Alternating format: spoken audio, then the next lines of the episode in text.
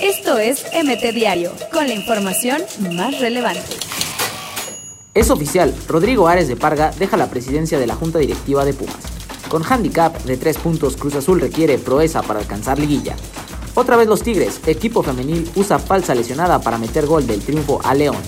Adiós MLS, eliminan al Filadelfia de Marco Fabián y suena para Chivas. Hugo González, motivado por la posibilidad de ir a Chivas. ¿Cómo responderá? Chucky Lozano, criticado duramente en Italia por su bajo nivel. Elías Hernández sería la primera baja de Cruz Azul. México sube un lugar en el ranking de FIFA y está a uno de llegar al top 10. No chicha, no party. Chicharito no jugó en victoria del Sevilla sobre el Tudela.